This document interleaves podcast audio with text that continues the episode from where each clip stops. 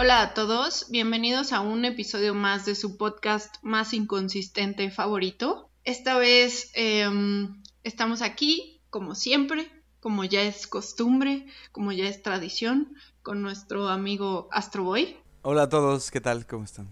El día de hoy vamos a hablar un poco de lo que más nos gustó, lo que nos disgustó, cuáles fueron nuestras impresiones del cine y algunas series del año pasado, del 2022, aprovechando que estamos iniciando em, este nuevo año y, vamos a hablar un poquito también de lo que esperamos ver en los próximos meses. ¿Qué te parece si empezamos con lo positivo, lo que más nos gustó del cine en el 2022? Sí, em, creo que este año, a pesar de que como que no hubieron muchos estrenos blockbuster este muy grandes digamos quitando Avatar no obviamente pero a pesar de que no fue un año como muy cómo decirlo como de thrillers como emocionante eh, creo que la verdad se recuperaron bastantes buenas cosas no como dice nuestro memo eh, vimos este año películas películas no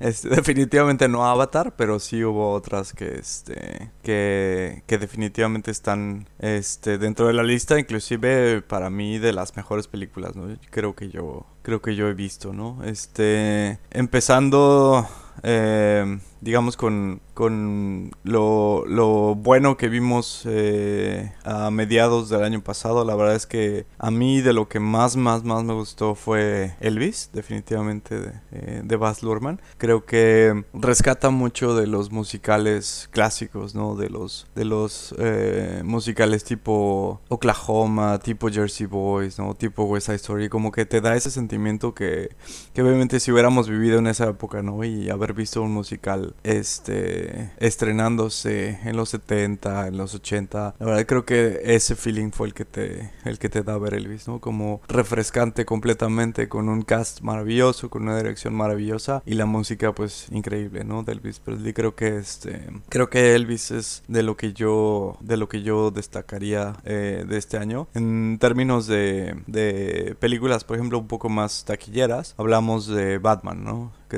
Con Robert Pattinson. Creo que fue de las películas de superhéroes de este año, pues la mejor, definitivamente, con un, con un gran reparto, con unas grandes actuaciones, eh, tanto Robert Pattinson como Colin Farrell, este, y el resto del cast, la verdad es que hacen un papel extraordinario, es una película muy bien centrada. Para muchos, eh, digamos, hubo un par de incongruencias, un par de inconsistencias, ¿no? El hecho de que Batman fuera como este niño emo, como este eh, personaje un poco más real, entre comillas. Aren't we Exacto. Eh, aren't we all depressed? Em, parece que, o sea, como que no les no le gustó tanto al público que no fuera un Batman espectacular como el Batman de Christopher Nolan. Pero eh, a mí en lo particular me pareció una, una buena dark movie, ¿no? Como una, una película muy buena de detectives, ¿no? Como Dick Tracy. Este, me pareció una gran idea, ¿no? La, la que tuvo el director al plasmar a Batman, ¿no? Como se ve en algunos de los cómics. Eh, y definitivamente creo que mi elección favorita para este año eh, eh, serán eh, The Banshees of Inisherin. Em, digo, ya nos meteremos un poco más al tema, pero este creo que es una de las películas que cuando yo la estaba viendo, hay un término que se llama immersed, ¿no? O sea, inmersión, que es cuando tú realmente estás metido en la historia, ¿no? pocas veces he tenido yo, yo esa sensación con una película, ¿no? Porque al final hay películas que las ves y estás un poco distante a la historia, pero en esta película yo estaba completamente metido en la, en la trama, ¿no? Y a pesar de que es una trama sumamente sencilla, con un guion, eh, no diría sencillo, sino más bien eh, fácil, un guion fácil de, no de entender porque los irlandeses hablan eh, horrible, pero sí, este, de seguir. me pareció, o sea, me recordó mucho cuando, cuando tomas un, un libro, ¿no? Un muy buen libro y, te, te, metes en la historia y quieres más páginas y páginas y páginas. Así me pareció esta película. Me pareció como una, una obra de teatro muy buena llevada a la pantalla grande, que es, este, eh, eh, curiosamente una de las grandes críticas que tiene esta película, ¿no? Que es como una obra de teatro. Pero me pareció una de las mejores películas que yo he visto, digamos, digamos, en, en mi vida. O sea, no, no, no, no tengo más que eh, agradecimiento por el papel de Colin Farrell, que me parece eh, uno de los grandes actores que hay en la actualidad. Y no solamente por el hecho de, de que tiene esta capacidad de hacer diferentes roles, sino por un, una cosa que es muy, muy increíble, ¿no? En algunos actores, que es que te permite ver su vulnerabilidad en la pantalla. Es decir, cuando vemos, por ejemplo, actores como Johnny Depp, como Leonardo DiCaprio, eh, son, hacen papeles y a pesar de que sus papeles sean eh, de personas vulnerables, como que a, a ellos nunca los ves vulnerables, ¿no? Como que siempre los ves intocables, inclusive siendo de villanos, inclusive muriendo, inclusive como, como este, en peligro. La verdad es que a, e, ellos en su persona nunca los ves así, este, eh, vulnerables, ¿no? Pero Colin Farrell tiene la, la capacidad de ser gracioso, de ser eh, como sumamente eh, expuesto, ¿no? Digamos, a, emociones, expuesto a peligro. Y eso es lo que hace que a mí me parece que sea una, una de las grandes actuaciones de Colin Farrell y una de las mejores películas que yo he visto, yo diría, en mi vida, ¿no? Este, este año definitivamente me quedo con, con The Banshees of Inisherin, mi favorita para, obviamente, para los premios. Y este, yo sé que me, me voy a decepcionar cuando vengan los Oscars, pero este, pero sí, eh, definitivamente esas serían como las tres películas, yo creo que marcaron mi, mi 2022. Coincido completamente con las tres. Em, voy a empezar eh, al revés. Creo que The Banshees Em, creo que estamos, o sea, ya hemos visto varias veces el trabajo de, de Martin McDonough, que es, o sea, lo vimos en, en, en Brujas, en Siete Psicópatas, que son estas películas que no pasan nada, pero pasan muchas cosas. Y, y, te, y como dices, te atrapa totalmente la historia, la, eh, las actuación, la actuación de, de Colin Farrell, increíble, la actuación de Jenny la burrita, increíble. Eh, o sea, creo que es una película que creo que no es para no es para todos no. porque pues como dije no pasa nada pero a la vez pasan muchas cosas pero se puede sentir un poco lenta pero no o sea siento que tienes que conocer mucho del estilo de Martin para entender el por qué pasan muchas cosas de las cosas que pasan um, ahora de Batman o sea yo me atrevería a decir que no solo es la mejor película de superhéroes de este año, sino yo creo que de los últimos cinco años. O sea, para mí fue un gran regreso de DC y que espero que sigan en ese buen camino porque pues tuvimos muchas decepciones con em, digo el, corte final de, de, Justice League el que no es el, el, el director Scott de Zack Snyder eh, fue pues un cagadero em, Wonder Woman 1984 fue un cagadero eh, entonces siento que The Batman llegó a recuperar un poco esa fe que nosotros los fans de DC tenemos y de que esperamos que puedan tener películas buenas, porque pues sabemos que Marvel ahí es como el que tiene la mano más pesada, ¿no? En cuanto a cine, pero pues a ver, o sea, a ver qué, qué sigue para DC y Elvis obvio, obviamente está en mi top porque siento que fue un gran comeback de, de Baz Luhrmann. Em, ya hablamos de la película, ya hablamos de nuestras impresiones, pero sí me pareció un excelente homenaje a, a Elvis, a su carrera. Y em, otra película que a mí, o sea, como mencionaste, creo que mm, más allá de los grandes blockbusters, este año vimos muy buenas películas más independientes, más eh, cine de arte, por así decirlo, o sea, lo que se conoce como cine de arte, que no son como estas grandes, eh, estas películas que tienen como gran distribución en todas las salas. Eh, otra que, vi que me gustó bastante fue Tar, protagonizada por Kate Blanchett, que creo que es una gran película, o sea, todavía, esta sí se va a estrenar en, en cines comerciales, en, en los próximos meses y me pareció una actuación magnífica de Kate Blanchett, como siempre. Y es como una masterclass de música clásica.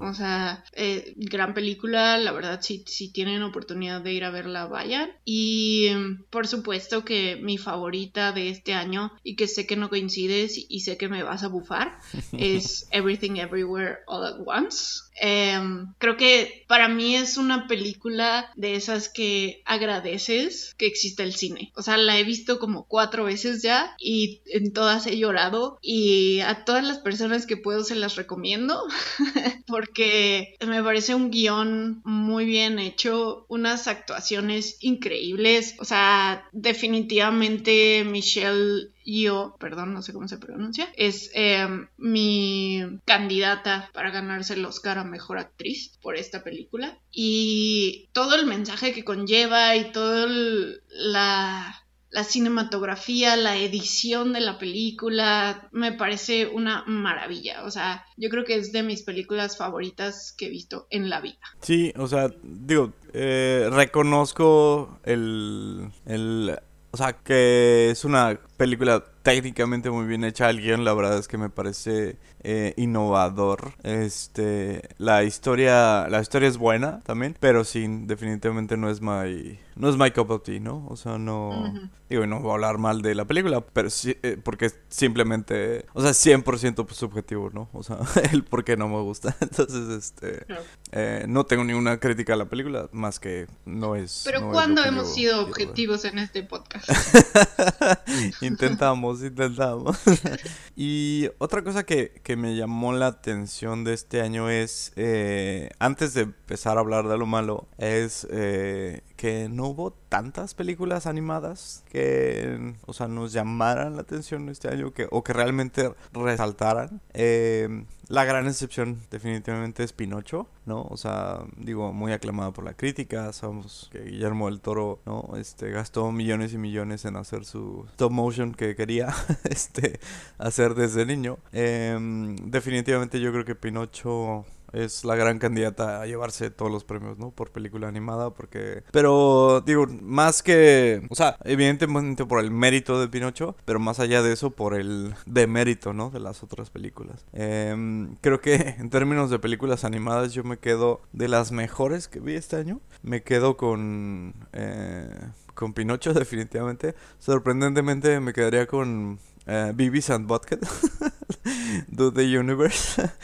Eh, que es un, un, comeback, ¿no? O sea, muy, eh, muy divertido hacia eh, esta caricatura de los 90. Y por ahí, pues como mención especial a la película de Bob's Burgers, ¿no? Que me pareció como una, una película... Sí, pero fue más como un capítulo de Bob's Burgers. Sí, o sea, pero es una película que sí volvería a ver, ¿no? Sí, este pues fue como la de Los Simpsons, ¿no? O sea, sí, muy similar. O sea, definitivamente no, no marcan un antes y un después, pero, pero sí, como que este año la verdad es que de películas animadas este, se, nos quedamos muy cortos y... Sí, o sea... Y ya hablaremos de las decepciones más grandes que, que este, este año, ¿no? o sea, o sea, ya cuando la gran candidata de Disney es Turning Red, es porque realmente no fue un año muy fuerte para Disney y para Pixar. O sea, que, digo, no, no es porque sea el único estudio de animación, pero es el más grande, el, que siempre tiene como las películas más taquilleras. Eh, que Turning Red me pareció una película bonita, pero meh, ¿no? O sea, entonces yo sí creo que, que Guillermo del Toro la tiene cantada y se lo merece. O sea, la animación de Pinocho es muy buena, la verdad. Y bueno, aparte de mm, hablando un poco como de, las sorpresas de este año, em, una de La, la, verdad es que no esperaba nada y me sorprendió para bien. Fue Tren Bala. O sea, es esta película que sabes que va a ser de acción, sabes que van a matar a mucha gente, sabes que va a haber muchos golpes, pero como gran actor de comedia, Brad Pitt, o sea, me hizo reír muchísimo, este, creo que la película está bien hecha, o sea, los efectos y todo esto, mi Benito eh, con su participación estelar, este, entonces, o sea, la verdad es que entré al cine como, ah, pues para dominguear y salí bastante satisfecha, la verdad. Sí, este, creo que creo que Bullet Train tiene tiene el mérito de ser una película que, como dices, pues, o sea, tienes la expectativa de que va a ser súper dominguera, de acción, eh, ¿no? Rápida de acción y, y, ya nos vamos a la casa, pero, pero tiene detalles muy divertidos y Brad Pitt sí es un genio de la comedia, definitivamente. O sea, eh, yo me acuerdo desde Burn After Reading, ¿no? Sí. Uh, que creo No, que no. esa fue... el- Desde el episodio de Friends. Sí, sí, sí.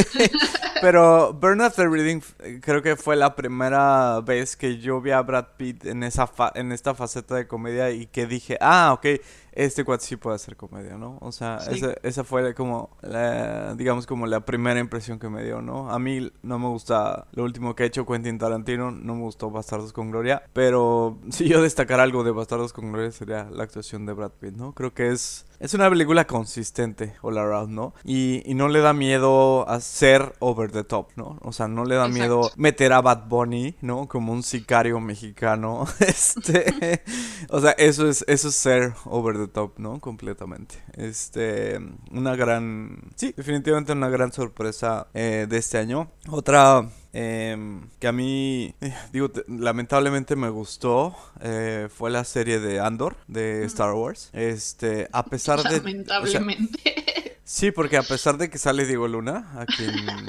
¿A quién odias? ¿A quién? Es que no, no es que lo odies, sino simplemente no sabe actuar. Eh, o sea, y pues no puedes respetar a alguien que no sabe actuar y está actuando, ¿no? Este, eh, porque tiene, aparte tiene el mismo peinado desde el premio mayor, ¿no? Entonces, este, no, a pesar de Diego Luna, la verdad es que los personajes de Andor son muy buenos. O sea, yo no esperaba que después de The Mandalorian me fuera a gustar una serie de Star Wars como lo hizo Andor. Y sí, o sea, la verdad es muy buena. Este, muy, muy buena serie. de- definitivamente se merece todas las, yo creo que la, las aclamaciones de la crítica, ¿no? Porque a mí, a mí parecer es de lo mejor que, que ha hecho, inclusive de lo mejor que hizo Disney este año, ¿no? Para, con, con el universo de Star Wars, ¿no? Porque hemos visto a las otras series, Boba Fett, la serie de Obi-Wan Kenobi, digo, no, ni siquiera merecen el tiempo, ¿no? Pero Andor la verdad es bastante buena. Y otra serie que descubrí este año en su tercera temporada y este que salió, o sea, la tercera temporada salió este año y que yo no había visto es la serie de The Orville. Eh, es una serie que es, eh, está crea- fue creada por eh, creada y protagonizada por Seth MacFarlane, el creador de Family Guy. La verdad es que es una es una serie que en un principio si tú ves como el trailer y los pósters dices es un es una copia de Star Trek, ¿no? O sea, es va a ser un Star Trek chafa. Pero la verdad es que la ves y me sorprende mucho que eh, o sea, lo que ha podido hacer Seth MacFarlane después, digamos, de, de dejar, o sea, dejar atrás Family Guy, porque ya más que en las voces ya no está, dejó atrás este American Dad, dejó atrás, to- digamos, todos los demás proyectos y como lo que hizo fue agarrar su dinero, juntar un montón de gente y hacer su propio Star Trek, ¿no? Como él, a él le gustaría o le hubiera gustado que fuera Star Trek. Y, no solamente es Star Trek en el sentido de que este la- el, el plot es, es el mismo exactamente, es un, es un grupo de personas que están explorando el espacio. Es el mismo plot de Star Trek. Pero aquí como que dan un paso más allá hacia lo que pudo llegar a ser Star Trek y nunca fue, que es hablar del progreso de la humanidad este a través de la ciencia, ¿no? Eh, es- está, eh, Seth MacFarlane eh, protagonizó y este y produjo una serie de videos de, de Carl Sagan del cosmos. Este y si tú ves la serie de The Orville muchísimos de los elementos de el cosmos de Carl Sagan en términos de la evolución humana en términos del progreso de la ciencia están metidos ahí en, en el guion de los episodios de The Orville no a pesar de que hay muchos momentos ridículos y de, de este humor como eh, que a no todo mundo le gusta no de, de Seth MacFarlane este, hay, hay, hay, sí hay elementos como spicy de Seth MacFarlane. La verdad es que en, en términos generales como eh, hizo, ha, ha logrado hacer como un, un, un programa muy consistente, muy fácil de ver y sobre todo que te deja un mensaje que si has, si estás familiarizado con con Carl Sagan, eh, digamos, con Stephen Hawking, con Isaac Asimov, o sea, con, con, este tipo de lecturas, la verdad es que sí es, eh, es bastante gratificante poderlo ver en un show y plasmado que es muy sencillo, ¿no? Definitivamente no, no para todo el público, porque, este, pues, nadie, o sea, no mucha gente quiere ver un montón de gente haciendo chistes y viajando al espacio y teniendo sexo con robots, pero este eh, definitivamente fue una gran sorpresa porque yo no esperaba mucho de Seth MacFarlane después de ver Ted 2, después de, después de ver eh, Mil Maneras de Morir en el Oeste, eh, no esperaba mucho más ya, pero la verdad es que sí me, me ha sorprendido mucho, ¿no? Y bueno, ya que tocas el tema de las series, Em, creo que, o sea, yo sí vi varias que me gustaron, me sorprendieron, que no esperaba mucho, pero que me dejaron un buen sabor de boca. Em, una de ellas fue Only Murders in the Building, que salió su segunda temporada este año. Y la verdad es que, o sea, yo no la había empezado a ver, como que mm, tenía mis dudas sobre, o sea, pensé que era, iba a ser como una comedia muy familiar, ya sabes, o sea, pues, pues, Steve Martin, Martin Short, Selena Gómez, o sea, era como no sé qué pensar de esa combinación. Y la verdad es que funciona perfecto, o sea, Steve Martin y Martin Short juntos, te mueres de risa, o sea, estén haciendo lo que estén haciendo, te mueres de risa, ojalá los pongan de host en los Oscars o algo, porque estaría increíble, o sea, y si meten a Selena también, porque es como este la, la Gen Z con sus abuelitos, entonces, este, la verdad es que la dinámica entre ellos tres en la serie es muy buena y siento que es un reflejo totalmente de cómo se llevan en la vida real. Em, y, hablando de otra serie que también está en Star Plus, que hace poco vi que eh, tiene una solo una temporada hasta el momento, ocho episodios, se llama The Bear que, o sea, había escuchado cosas muy buenas, pero la verdad es que me sorprendió bastante, está muy buena, está muy bien hecha, siento que te la echa súper rápido porque te mantiene eh, interesado. Eh, es, o sea, el, el plot es muy sencillo. Es un chef que está tratando de sobrellevar el restaurante familiar. O sea, y entonces es como todo lo que pasa alrededor y todo, todo lo que implica y todos los problemas. O sea, ya sabes, una familia italoamericana que siempre van a tener muchos problemas con la mafia y las drogas y gritan mucho y todo. Entonces, eh, la verdad me, me, gustó bastante esa serie. Eh, otra que vi también Hace poquito terminé de ver la primera temporada de Severance, que la hizo este Ben Stiller y él dirige varios de los episodios. Muy buena también. Em, esta es más como... Em, se mete un poco más como en el psique y en la mente de los humanos y todo esto. Eh, muy buena la actuación de Patricia Arquette, como siempre, eh, flawless y, y pues se queda como en un super cliffhanger en la primera temporada, entonces esperamos que pronto salga la segunda. Em, ¿Qué otra? Pues digo, ya, ya hablamos de ella, Dahmer, creo que fue una buena apuesta, quizá la mejor apuesta que ha hecho Ryan Murphy en los últimos años, después de Glee, ¿no es cierto? Y por supuesto, mi así gran, gran, gran favorita, que de hecho se estrenó a finales del 2021, pero eh, terminó a principios del 2022 la primera temporada, fue Yellow Jackets. Um, gran serie muy al estilo del Señor de las Moscas. Eh, como pues esta misma dinámica del grupo de adolescentes y esta como lucha por el poder y por sobrevivir y todo esto. La segunda temporada se estrena en marzo, así que si tienen la oportunidad de ver la primera, se las recomiendo. Es un poco gory, es un poquito violenta, eh, pero si aguantan, véanla, está en Paramount. Eh, ¿qué, qué, cuál fue tu opinión? No, creo que no la viste, pero obviamente leíste cosas y de, House of the Dragon. Creo que era muy esperada. Justo, justo eso iba a hablar de House of Dragon y The Rings of Power. Em, no, no me, o sea, no me interesó al principio ver House of Dragon, definitivamente, porque, o sea, no, no quiero decepcionarme, ¿no? O sea, ya no quiero más decepciones en mi vida, eh, voluntarias, ¿no? Entonces, entonces, eh, tengo, o sea, la verdad es que sí tengo un bittersweet um, feeling con Game of Thrones. Y la verdad es que, o sea, como meterte emocionalmente con un show al nivel que lo llegaste a hacer con Game of Thrones. O sea, hacer eso de nuevo, la verdad es que sí sería como una experiencia traumática para mí. Entonces, la verdad es que por eso, o sea, decido no ver House of Dragons. Eh, tal vez en 10 años, cuando acabe, tal vez la vea. Este, y, pero, pero definitivamente, o sea, como comprometerte emocionalmente en este momento con una serie desde el principio hasta el final, la verdad es que es, es bien difícil, ¿no? Lo mismo me pasa con Anillos de Poder. Anillos de Poder, eh, o sea, van a ser como cinco temporadas en 10 años, más o menos. Este, si no es que más. Eh, y la verdad es que, o sea, me voy a, me voy a saltar los 10 años. Voy a esperar a que salga toda. Este, y la, o sea, y, verla, ¿no? Yo creo que eh, Netflix y HBO nos han enseñado que, que definitivamente si una serie acaba mal, la verdad es que destruyes todo completamente de, de lo que hiciste en el pasado, ¿no?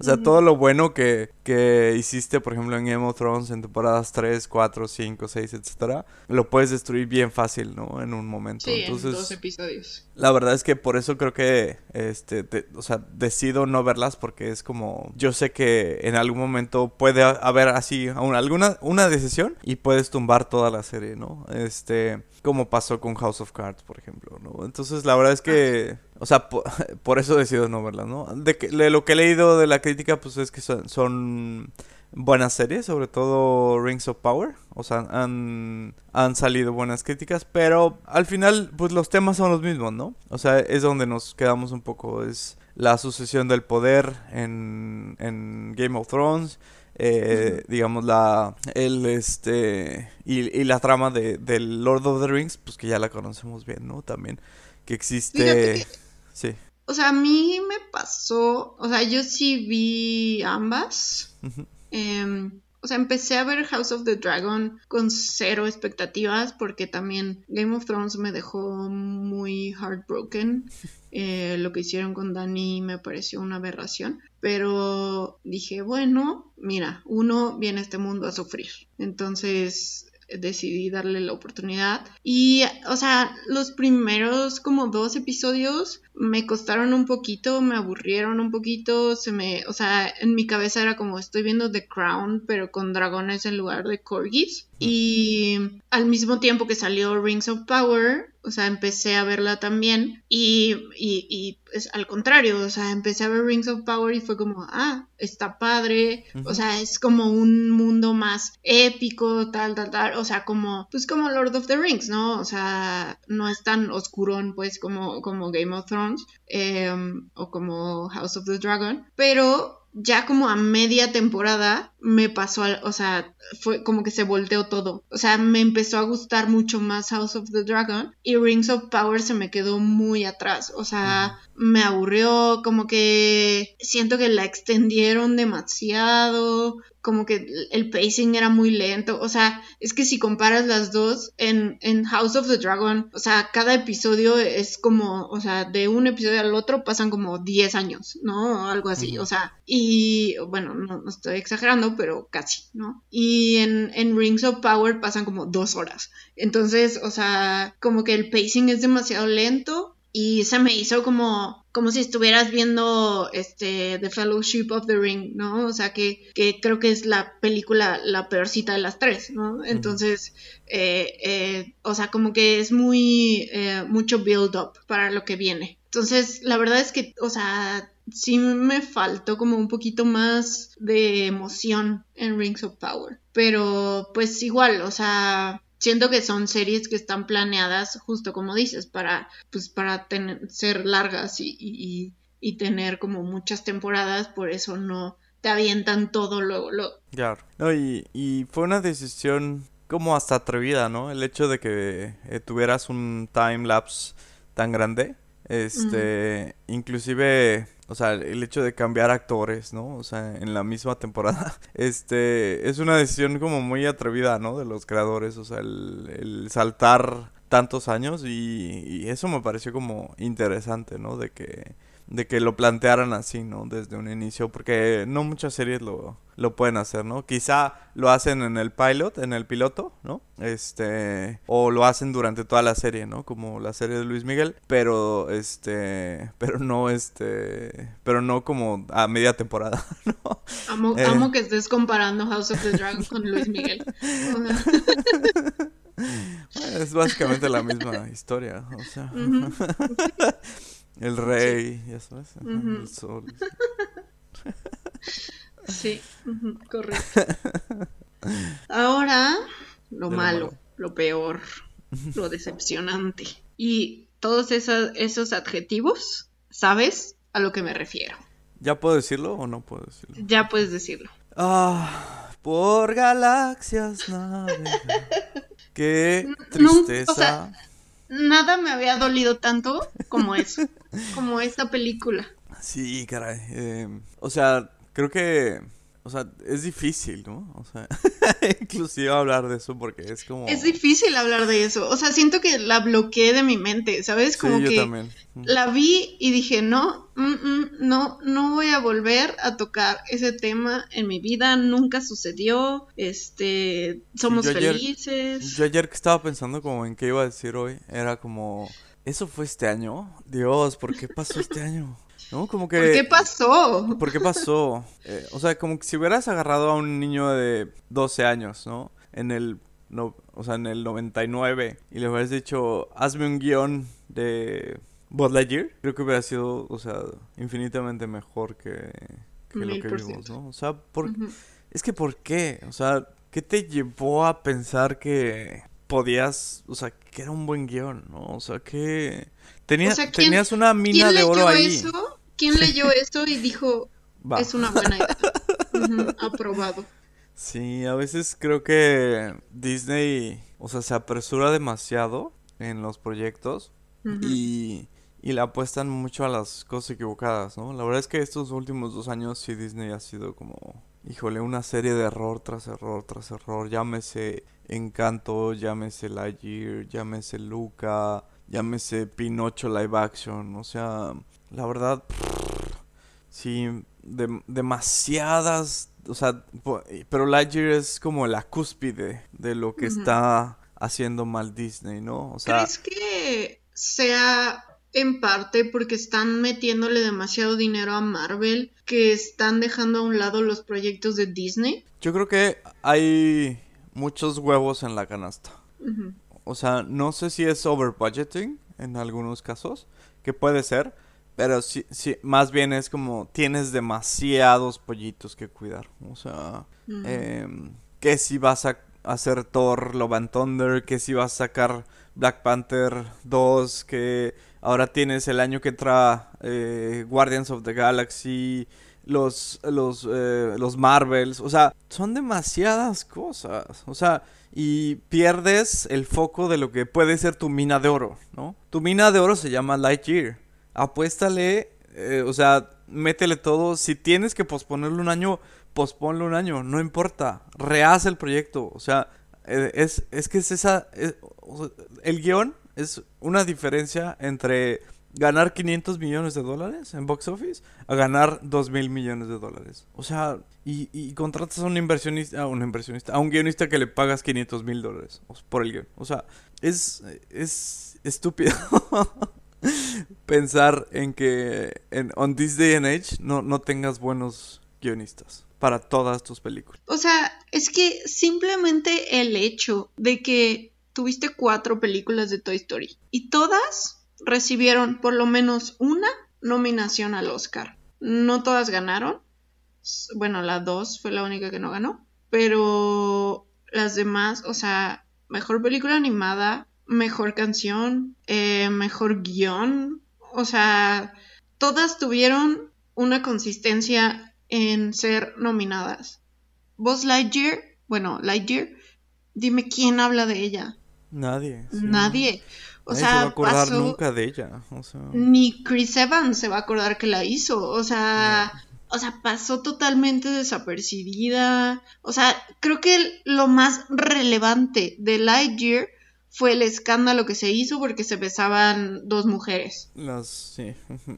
O sea, cuando tu película, lo, lo único de lo que habla la gente es de eso, de un beso de medio microsegundo, es porque algo estás haciendo terriblemente mal. Sí. O sea, de verdad, yo que, o sea, Toy Story es mi película animada favorita de la vida. Tú sabes, o sea, que cada vez que veo que la veo lloro. O sea, el personaje de Buzz Lightyear es este me mueve fibras en el interior.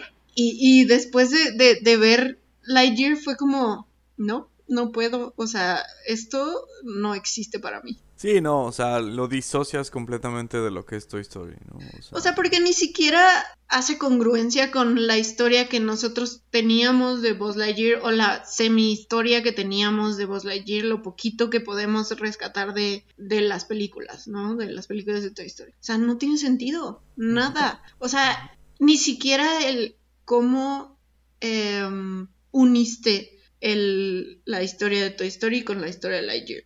O sea, que se supone que es la película que salió antes de que le regalaron al el muñeco a Andy, ¿no? O sea, que, que es, que, o sea, es el muñeco de la película, que resulta que era la película favorita de Andy en ese momento. Es como, mm, no tiene sentido. No, no, o sea, bien pudo ser la película del muñeco, Exacto. ¿no? O sea, la película de, de que se hizo por el muñeco que vendió millones y millones y millones de juguetes, ¿no? O sea, Sí. y ya, o sea, no tenías, no- era muy sencillo. o sea, Era extremadamente sencillo. La historia era muy sencillo, no tenías que inventarte nada, ya estaba todo ahí en tu historia, que saliera Zor, que fuera el papá de vos si quieres, o sea, Correcto. este, que salieran los marcianitos estos de tres ojos, o sea, no pasaba nada. Hazme, hazme un pseudo Star Wars. O Sí. sea, Star Trek, Star Wars, whatever, o sea, con marcianitos de tres ojos con y unas referencias a, a Woody de repente, ¿no? O sea, a un vaquero, o sea, en el espacio de repente, o sea, no pasaba nada. mm, mm. metías a un a un gato el gato robot está perfecto o sea lo dejabas ahí el gato robot está perfecto metías a, a una chava este no De- con diversidad ahí este astronauta y ya no y, y todas las lesbianas que quieras o sea eso sí o, o sea toda vete todas las lesbianas científicas que quieras no pasa nada pero estaba bien pero que tenga congruencia. sí La historia. O sea, tenga sentido no me la importa historia. la sexualidad de las caricaturas. O sea, dame una historia que valga la pena. Sí, o sea, como que el build-up es interesante, ¿no? O sea, porque le tiende, tiende a ser algo como Interstellar, ¿no? Porque la historia de Interstellar es que este cuate viaja hacia, o sea, hacia planetas, pero en el planeta pasan más tiempo. Entonces, es básicamente la misma historia de Interstellar, pero sin, Pero sin Anne Hathaway. sin Anne Hathaway y sin Matthew McConaughey. Este, y sin Christopher Nolan, ¿no? Entonces, pues no, no. Definitivamente la mayor decepción de, este año. año. y de muchos años. De por venir. 10 años. Ujú, Sí. Sí. Perdón, me excedí. Sí me interesa la sexualidad de las caricaturas y me urge que le den a Elsa una novia. El Pero bueno. Otra gran decepción y que, mm, bueno, no sé si gran decepción, pero un poco sí en mi corazón, fue Don't Worry Darling, porque yo tenía mucha fe en Olivia, porque Booksmart me parece una película muy divertida, o sea, siento que es como un remake bueno de Super Cool, Super Bad, Em, y la verdad, o sea, volvemos a lo mismo. Si de lo único que está hablando la gente de tu película es todo el desmadre que hubo alrededor de de... Harry y de Chris. Ajá, o sea, algo estás haciendo mal. Entonces, em, o sea, aquí en esta casa amamos a Florence Pugh, eh, nos gusta mucho cómo actúa, pero fe- Braff. Sí, o sea, sí amamos a Zach Braff, pero juntos no. Eh, y sí creo que fue una decepción ante mis ojos, fue una decepción, porque yo esperaba mucho de Olivia y me dejó abajo. Creo que, o sea, no sé si hubiera sido mejor casteando a Shaya. O sea, siento que hubiera sido, quizá tampoco hubiera sido una gran película. Eh, pero, y perdón a la gente que me escucha, ya sé que me van a bufar mucho, pero sí creo que eh, castear a Harry fue una idea pésima. No sé quién le dijo que actúa porque no actúa. Eh, o sea, es como cara de Levin, ¿sabes? Es como, ah, no sé quién les sigue diciendo que actúa, solo porque son guapos, o sea, y, o sea, el hecho de que castees a Harry solo porque te lo quieres echar, pues mejor échatelo y ya, ¿no? Mejor échatelo y dale un proseco y te lo echas. Sí, o sea, un, cosmo, un cosmo, siento que toma cosmo. este, sí, aparte, o sea, en esta, eh, aquí somos Team Jason Sudeikis. Sí, 100%. Entonces, este, a mí no me van a venir aquí a, a decir nada de Harry. Pero sí, decepción para mí, Don't Worry Darling. Sí, otra que yo digo que ya hablamos aquí también eh, Blonde.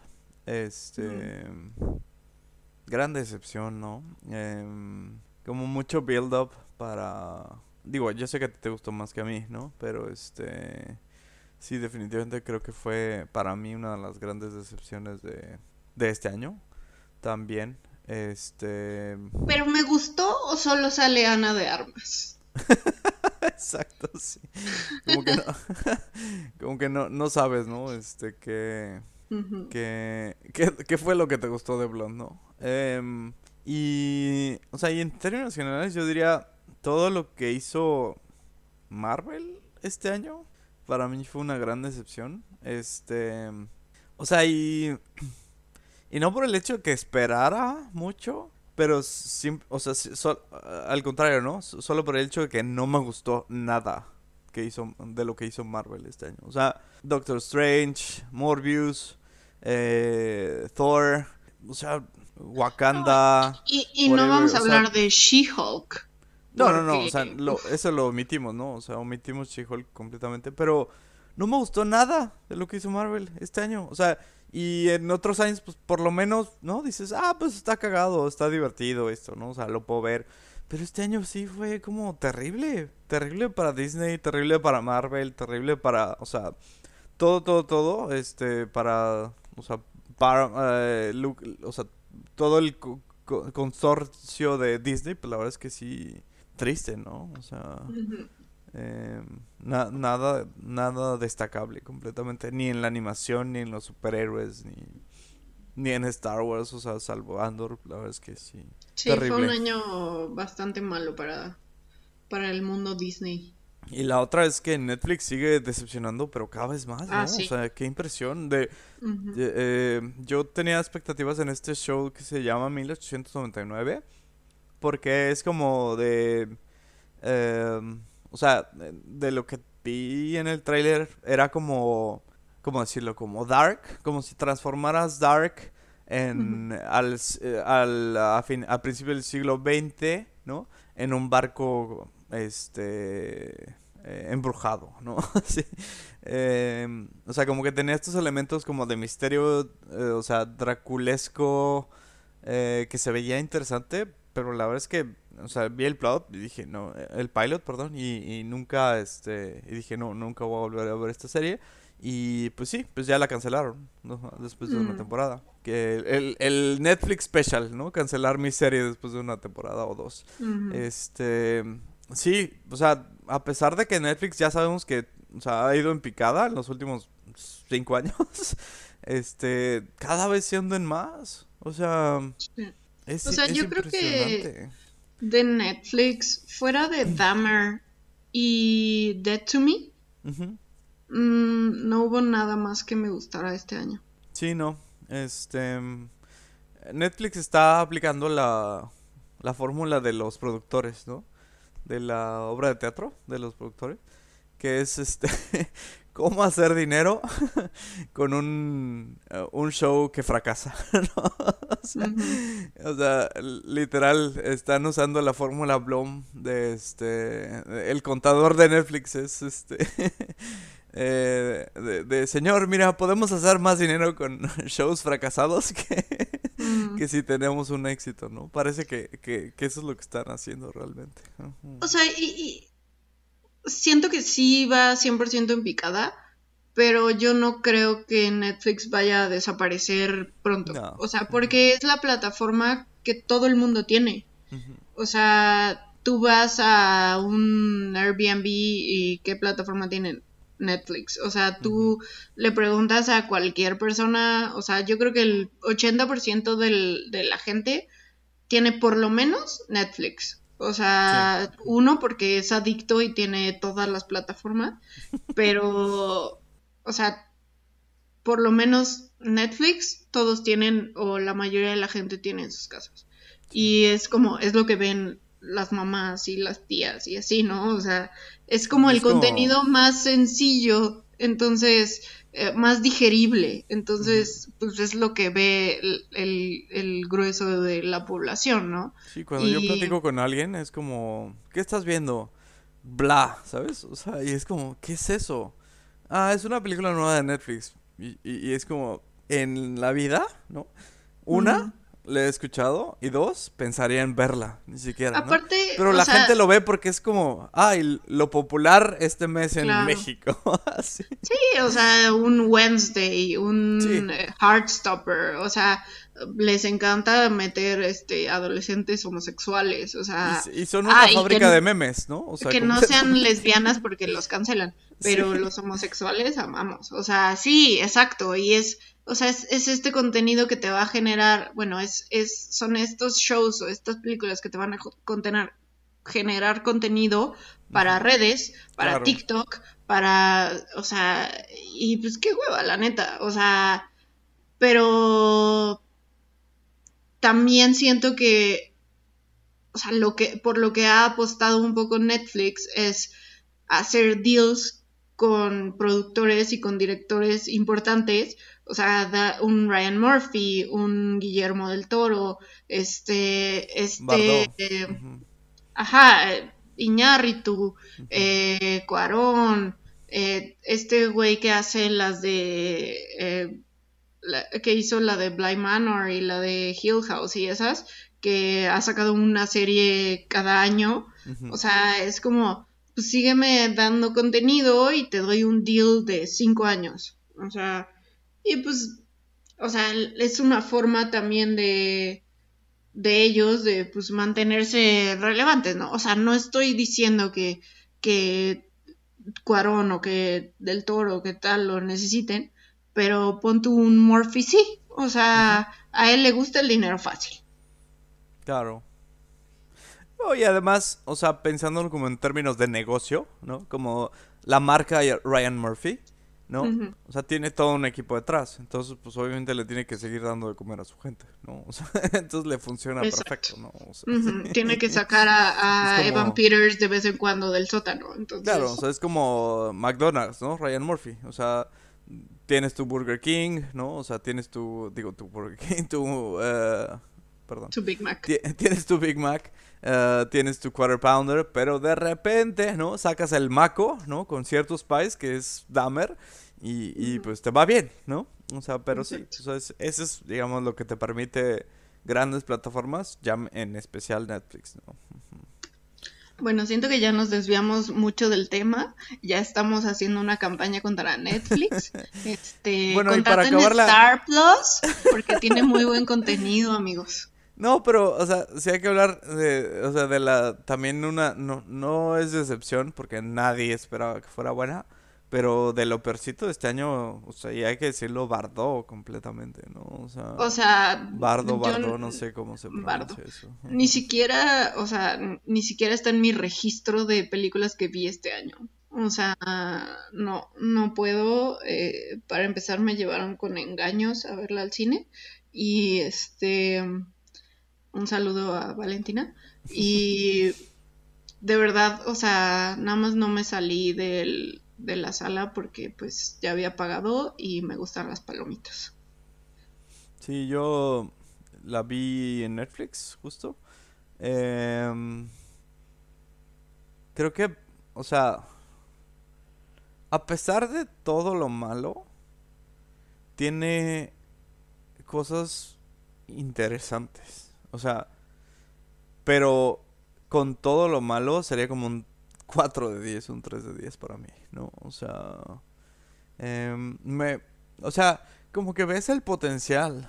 Eh, esta escena donde están en el zócalo con el indígena ahí, con el guerrero azteca ahí caído, eh, y con la, o sea, pila de cadáveres de los aztecas, como que dices, chale, o sea, teniendo tanto potencial, ¿no? Para hacer algo como súper épico, ya sabes, súper mexicano, súper épico, decides desde el foco narcisista de Iñárritu, ¿no?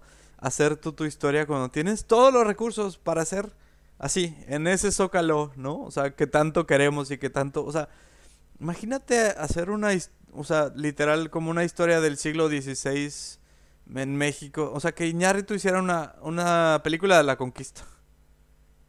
¿Por qué no? Si tienes todos los recursos, tienes todo el dinero para hacerlo. No, ah, porque Ya, lo, ya lo hizo Mel Gibson. Pero hazlo tú, ¿sabes? o sea, hazlo tú, hazlo. O sea, como... tanto potencial que tienes, o sea... Y, y, lo desperdicias en... Potencial y dinero y este distribución y todo, o sea, y para hacer estas cosas, o sea... Qué tristeza. pero, ¿sabes qué me parece la gran diferencia entre um, Roma y Bardo es que Bardo es pretenciosa y se sabe pretenciosa y owns it, ¿sabes? O sea, presume de ser pretenciosa. Y Roma se escuda en un no soy pretenciosa porque estoy siendo protagonizada por Yalitza. O sea, y estoy siendo vista desde el punto de, vista del, personaje de Yalitza, que es una este, trabajadora del hogar, etcétera, etcétera. Mm, entonces no soy pretenciosa. Sí, o sea, Roma toma como la cara, ¿no? O sea, la fachada indígena, ¿no? Y me pone y dice, no, no puedo ser pretenciosa porque tiene una indígena protagonizando, ¿no? Exacto. Bardo dice, soy súper pretenciosa y me vale madre, ¿no? El problema con Bardo es que el guion es malísimo. No hay un momento en el que yo me, haya reído de alguno de los chistes, de, de alguno de los 500 chistes de Bardo. Y, o sea, me gusta que sea pretenciosa, me gusta, o sea, que cuando enfrenta al papá, él se vea como con cuerpo de niño, ¿no? Me gusta el hecho de que, o sea, eh, ahí las, las, eh, la, esta escena del aborto, o sea, todo eso está, está muy bonito, ¿no? Pero nada de eso funciona si no tienes un guion bonito. O sea, lo mejor de la película pudo, pudo, haber sido, o sea, la actuación de Jiménez Cacho. Jiménez Cacho, un gran actor. Eh, pero si no le das un guion con el que trabajar, no vale nada tu película. Sí, pero no Iñarrito aplicó la Yasmín Esquivel y agarró ocho y medio y hizo su propia película, ¿no? O sea... Sí, sí, sí. O sea, pero al final terminas termina siendo como un humor de, o sea, las enchiladas del Sambors de Daniel Dresser. O sea, es eso, ¿no? Los típicos chistes, nada más le faltó decir quesadilla sin queso, o sea, para para hacer otro chiste ahí, ¿no? O sea, esta escena donde va a recibir los premios y le dice, hey, que ya te volviste el ricachón mamón. O sea, es como, güey, mm. ¿por qué? ¿Por qué tienes que irte a lo más básico? O sea, boomer humor mexicano, cuando puedes no hacerlo, ¿sabes? O sea, no, no, no necesitas comedia en tu película, papá, ¿sabes? O sea, es como relájate un chingo, no le metas chistes pendejos que nadie se va a reír. O bueno, o que la gente si se ríe, pues es porque, o sea, ¿sabes? El entendimiento de la comedia como es de ese tamaño, pero es como, güey, tan, tan trillado los chistes, o sea, ya estás en otro nivel, papá, o sea, bájale de huevos. Lo que, lo que más me molestó de Bardo fue que los pobres ajolotitos estaban ahí en el piso. Pobrecitos, muriéndose. O sea, al ajolote me lo respetas. Sí. Pero sí, no, definitivamente una gran, gran decepción. O sea, no esperaba nada y aún así logró decepcionar. Y aún así logró. que aparte, es, o sea, de las películas de Ñarritu es la primera que no me gusta. O sea... Sí, ah, exacto, Iñarritu, o sea... Muy buenas ha Hecho cosas buenas. Hasta Babel, que es aburridísima, es muy buena película. O sea, pero esta sí, híjole. Sí, le ganó el ego, la neta. Le ganó el ego y le ganó los chistecitos pendejos, güey. O sea, no mames. No, no puedes darte el ojo de hacer chistes pendejos. O sea, no eres Eugenio Derbez, güey. No eres pinche Ricky Moreno, güey. O sea, o estos, ¿cómo se llama? Daniel, los, los tandoperos mexicanos. No eres esos güeyes, o sea. Ya tienes como dos Oscars, güey. Ya bájale de huevo.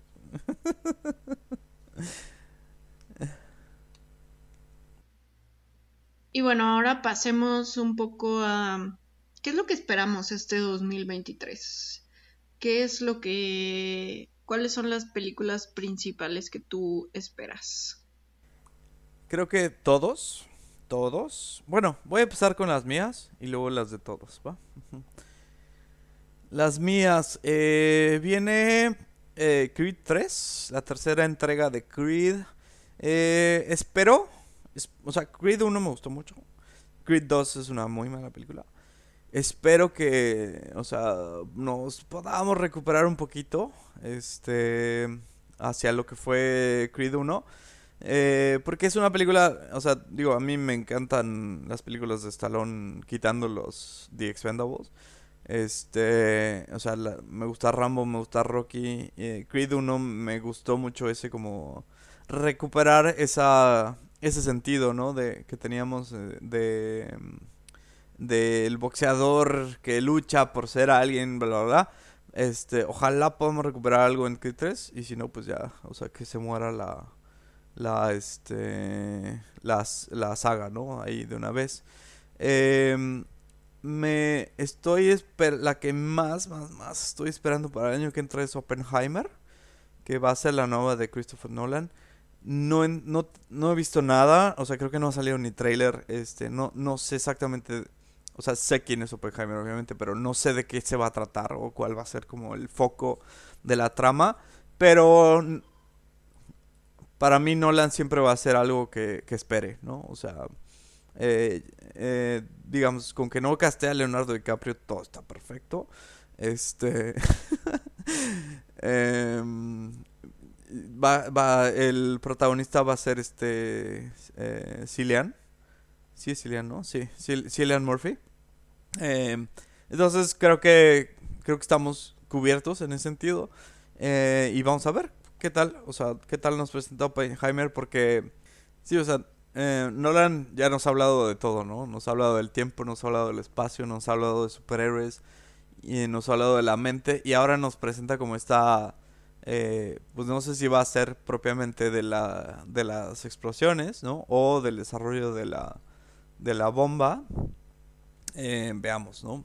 pero sí, yo creo que es mi la película que yo más espero para el próximo año. Y definitivamente la segunda parte de Dune. Este que eh, a mí me encantó la primera por o sea, todos los aspectos técnicos que tiene. Eh, es todo exceptuando Timothy Chalamet, me parece increíble de esa película.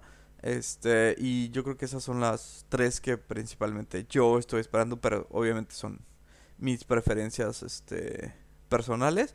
Eh, lo que no estoy esperando es Wonka con Timothy Chalamet. no sé por qué va a salir eso, pero no, la, la otra que este que me interesa mucho, digo, y yo sé que a ti también es este el Cocaine Bear, ¿no? Yo creo que esa va a ser el gran, gran, gran, gran revelación de este año. O sea, me parece que el, que el oso ya de por sí, solamente por ver el tráiler, este, va a ganar un Oscar. Este, a él, el mejor director y mejor actor, mejor editor. O sea, el oso le van a dar todos los premios y el inclusive el premio del mérito por la carrera actoral yo creo que se lo va a ganar el, oso. Aparte, este. o sea, la dirigió Elizabeth Banks. O sea, ¿sabes? Es como, es una combinación que no esperas, pero que no sabías que necesitabas. O sea, es como, o sea, el, el debut de, director de Elizabeth Banks es Cocaine Bear. O sea, es como, sí, o sea, sí quiero, como que nunca, o sea, en tu cabeza nunca te imaginaste poner a Elizabeth Banks junto a un eh, oso cocainómano. Pero ya que lo pones junto dices, makes sense. Tiene, todo el sentido. Todo el sentido. Sí. Después de sus últimas actuaciones, o sea, las actuaciones de Elizabeth Banks en los últimos 10 años, ¿no? Tú ves como sus apariciones y dices, claramente eso estaba eh, pensando cuando estaba actuando. Claramente. Vela en Modern Family en Pitch Perfect, en, en Hunger Games. En Curb Your Enthusiasm, o sea, cuando es novia de Larry David, por Dios. sí. sí, o sea, yo creo que Cocaine Bear va a ser la película del 2023. Estoy de acuerdo. O sea, siento que vamos a tener muchas películas como que cero vamos a tomar en serio, pero que siento que se van a volver como como de culto, como este Cocaine Bear, como Winnie the Pooh, la, la esta violenta de Winnie the Pooh que se dedica a matar. Es como, sí, o sea, no va con mi fantasía de Winnie the Pooh, pero quiero verla.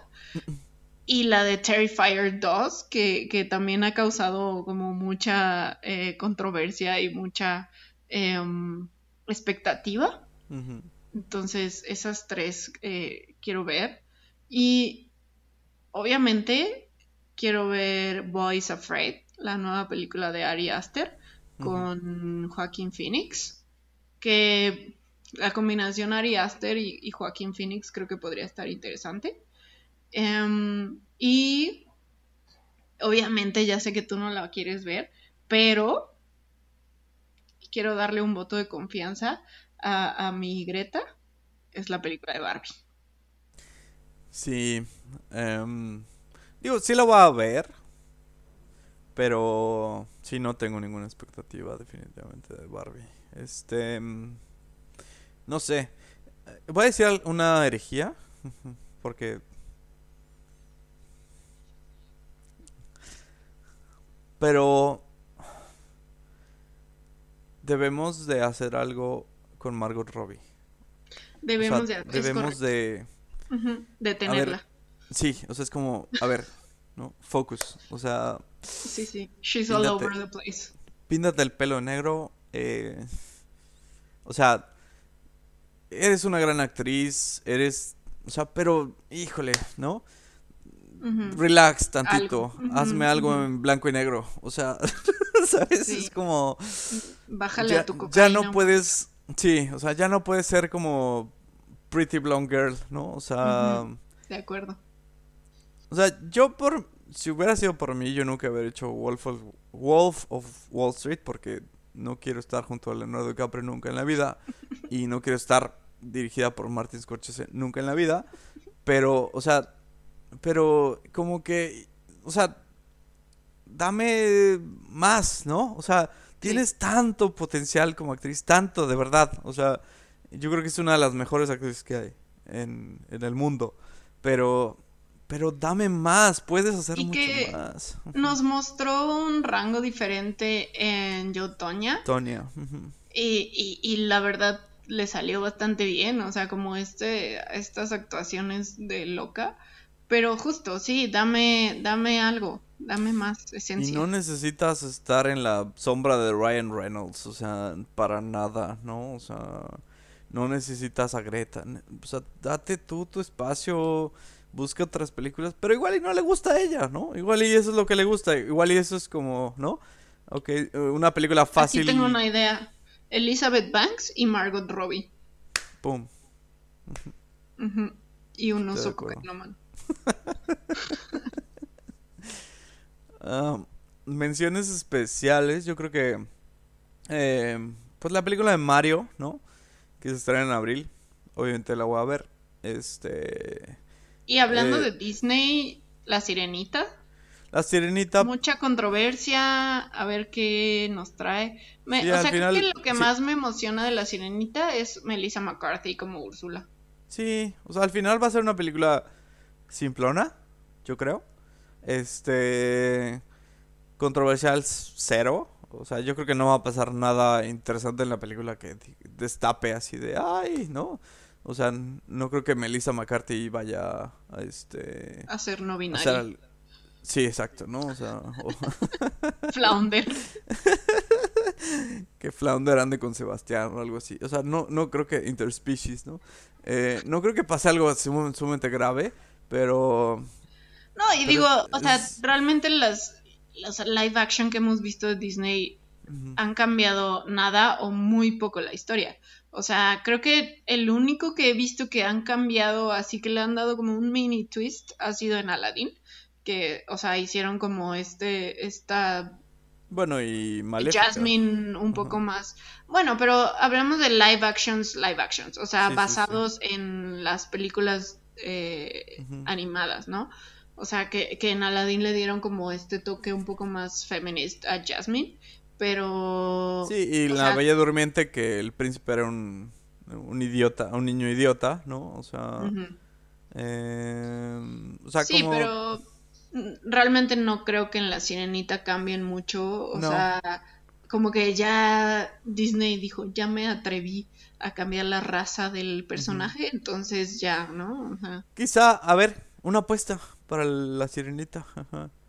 ¿Se hace humana o no se hace humana?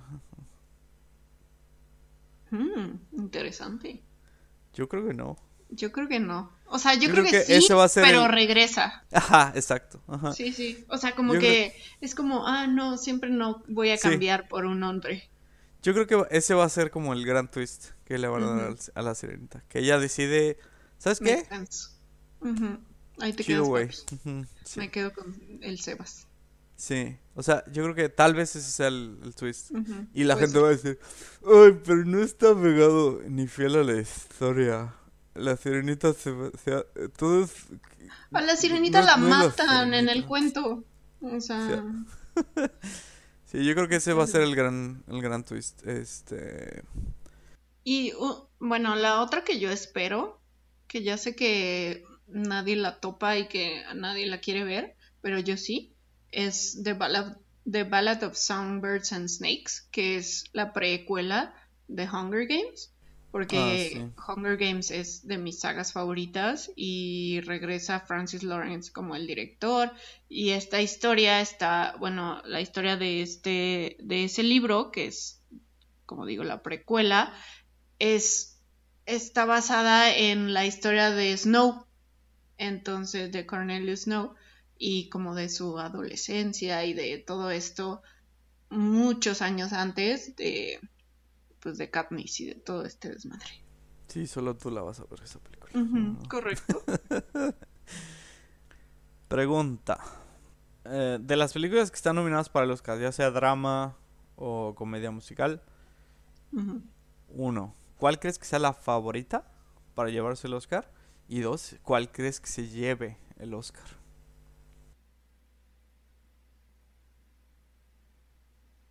Mm, yo creo, o sea, no es, no es mi favorita, pero la que creo que va a ser, o sea, que tan, que aplica para ambos casos, que es la favorita y que se va a llevar el Oscar, es The Fablemans. ¿Crees que se lleve el Oscar? Sí. Porque es Spielberg. Y a la academia le encanta Spielberg. Pero la academia siempre nos sale con algo raro.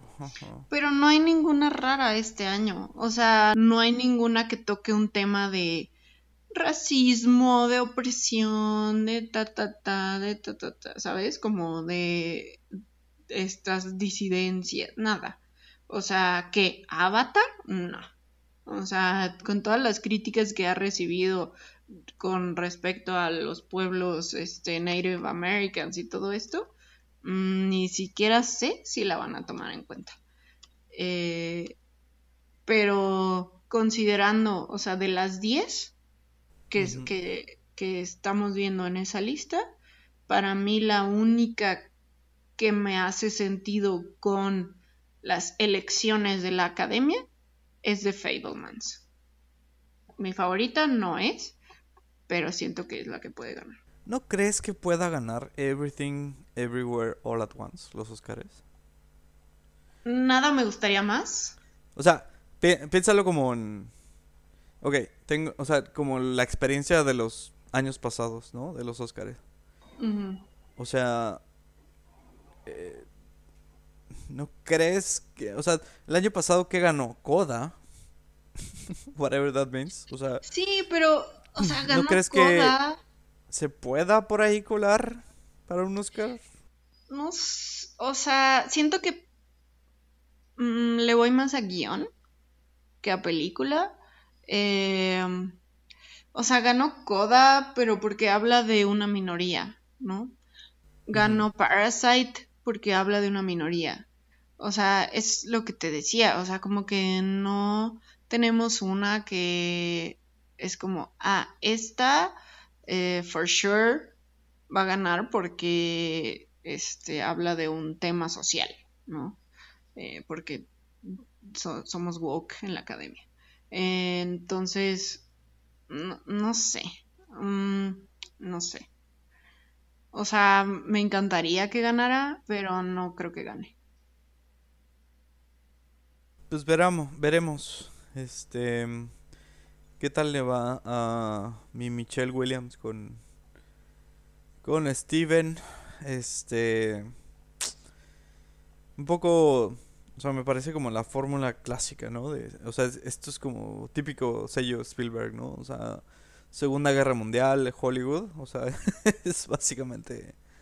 Sí. Básicamente eso, ¿no? O sea, eh, Steven Spielberg que ya es como más Woody Allen, ¿no? Que el propio Woody Em, pero pues sí, a ver qué, a ver qué tal. Em, y, y no sé, yo no siento que Fablemans la tenga tan segura. Yo creo que nos van a bueno, no sé, pero ya, ya platicaremos después, pero yo creo que alguna mamada van a hacer ahí en la academia.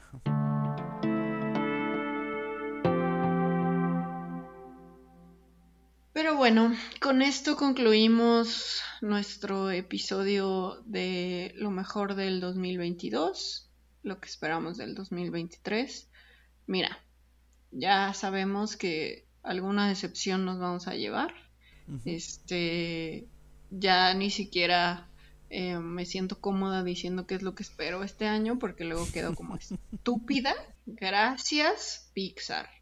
Em, pero bueno, esperemos que el 2023 sea un buen año para el cine, un buen año para las series, sobre todo que nos mantengan entretenidos, ¿no? O sea, queremos ver cosas distintas, queremos ver menos Marvel, o sea, ya sé que vienen muchas películas de Marvel en camino, pero no las queremos ver. Em, aparte son como Thor 23, Ant-Man 45, o sea, Guardianes de la Galaxia 32, o sea. Sí. De Marvels con, ¿no? O sea, con Captain Marvel y un montón de desconocidos, ¿no? O sea, es como... O sea, denle a Captain Marvel una novia también.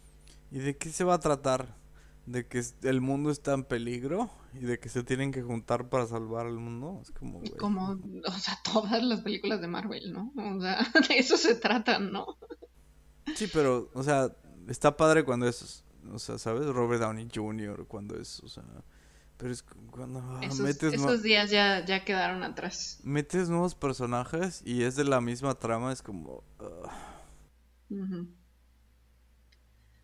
Pero bueno, eh, a ver qué pasa. Esperemos que Disney retome un poco el, el rumbo. El camino.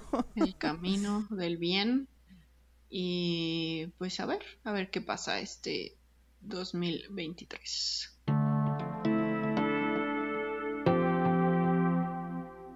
¿A quién le quieres dedicar este episodio? Ah, pues con todo el dolor de mi corazón, a alguien eh, que no conocí muy bien, pero que quise mucho durante el poco tiempo que, que conocí.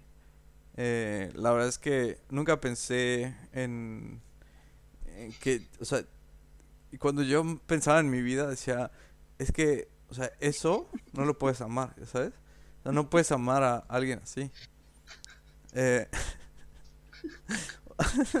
es como, ¿cómo estableces una relación, eh, o sea, no solo de amistad, no solo de fraternidad, sino realmente de amor incondicional por alguien así? Jenny, la burrita. Correcto. Te llevamos en nuestros corazones siempre. Te amamos, Jenny. No sabes cómo me hiciste llorar, así, no sabes. A pesar de que tu muerte no tuvo sentido, eh, o sea, como en términos del plot, es como, ¿por qué? Innecesario. Pero, no, no, o sea, sí estuvo bien que se muriera, pero no estuvo bien que se, o sea, ¿cómo se murió? O sea, como, ¿por qué? Los dedos están envenenados, no sé. Pero a pesar de todo eso, nos hiciste llorar mucho cuando te moriste. Ojalá, ojalá eh, que todo el mundo que vea la película te lleve en, su corazón. Vengamos tu muerte, Jenny. Correcto. La extrañamos. Primera actriz. Eh, le deseamos lo mejor. Espero que tenga una larga carrera. Eh, larga y próspera. Te amamos, Jenny. Un beso. Y bueno, recuerden que pueden buscarnos en nuestras redes sociales. Estamos en Facebook como Serial Killers, es cereal como el que se comen en las mañanas. Estamos en Twitter como arroba serial killers-bajo y en Instagram como arroba sekillers-bajo. Un saludo y nos escuchamos algún día. No sé cuándo. Algún día.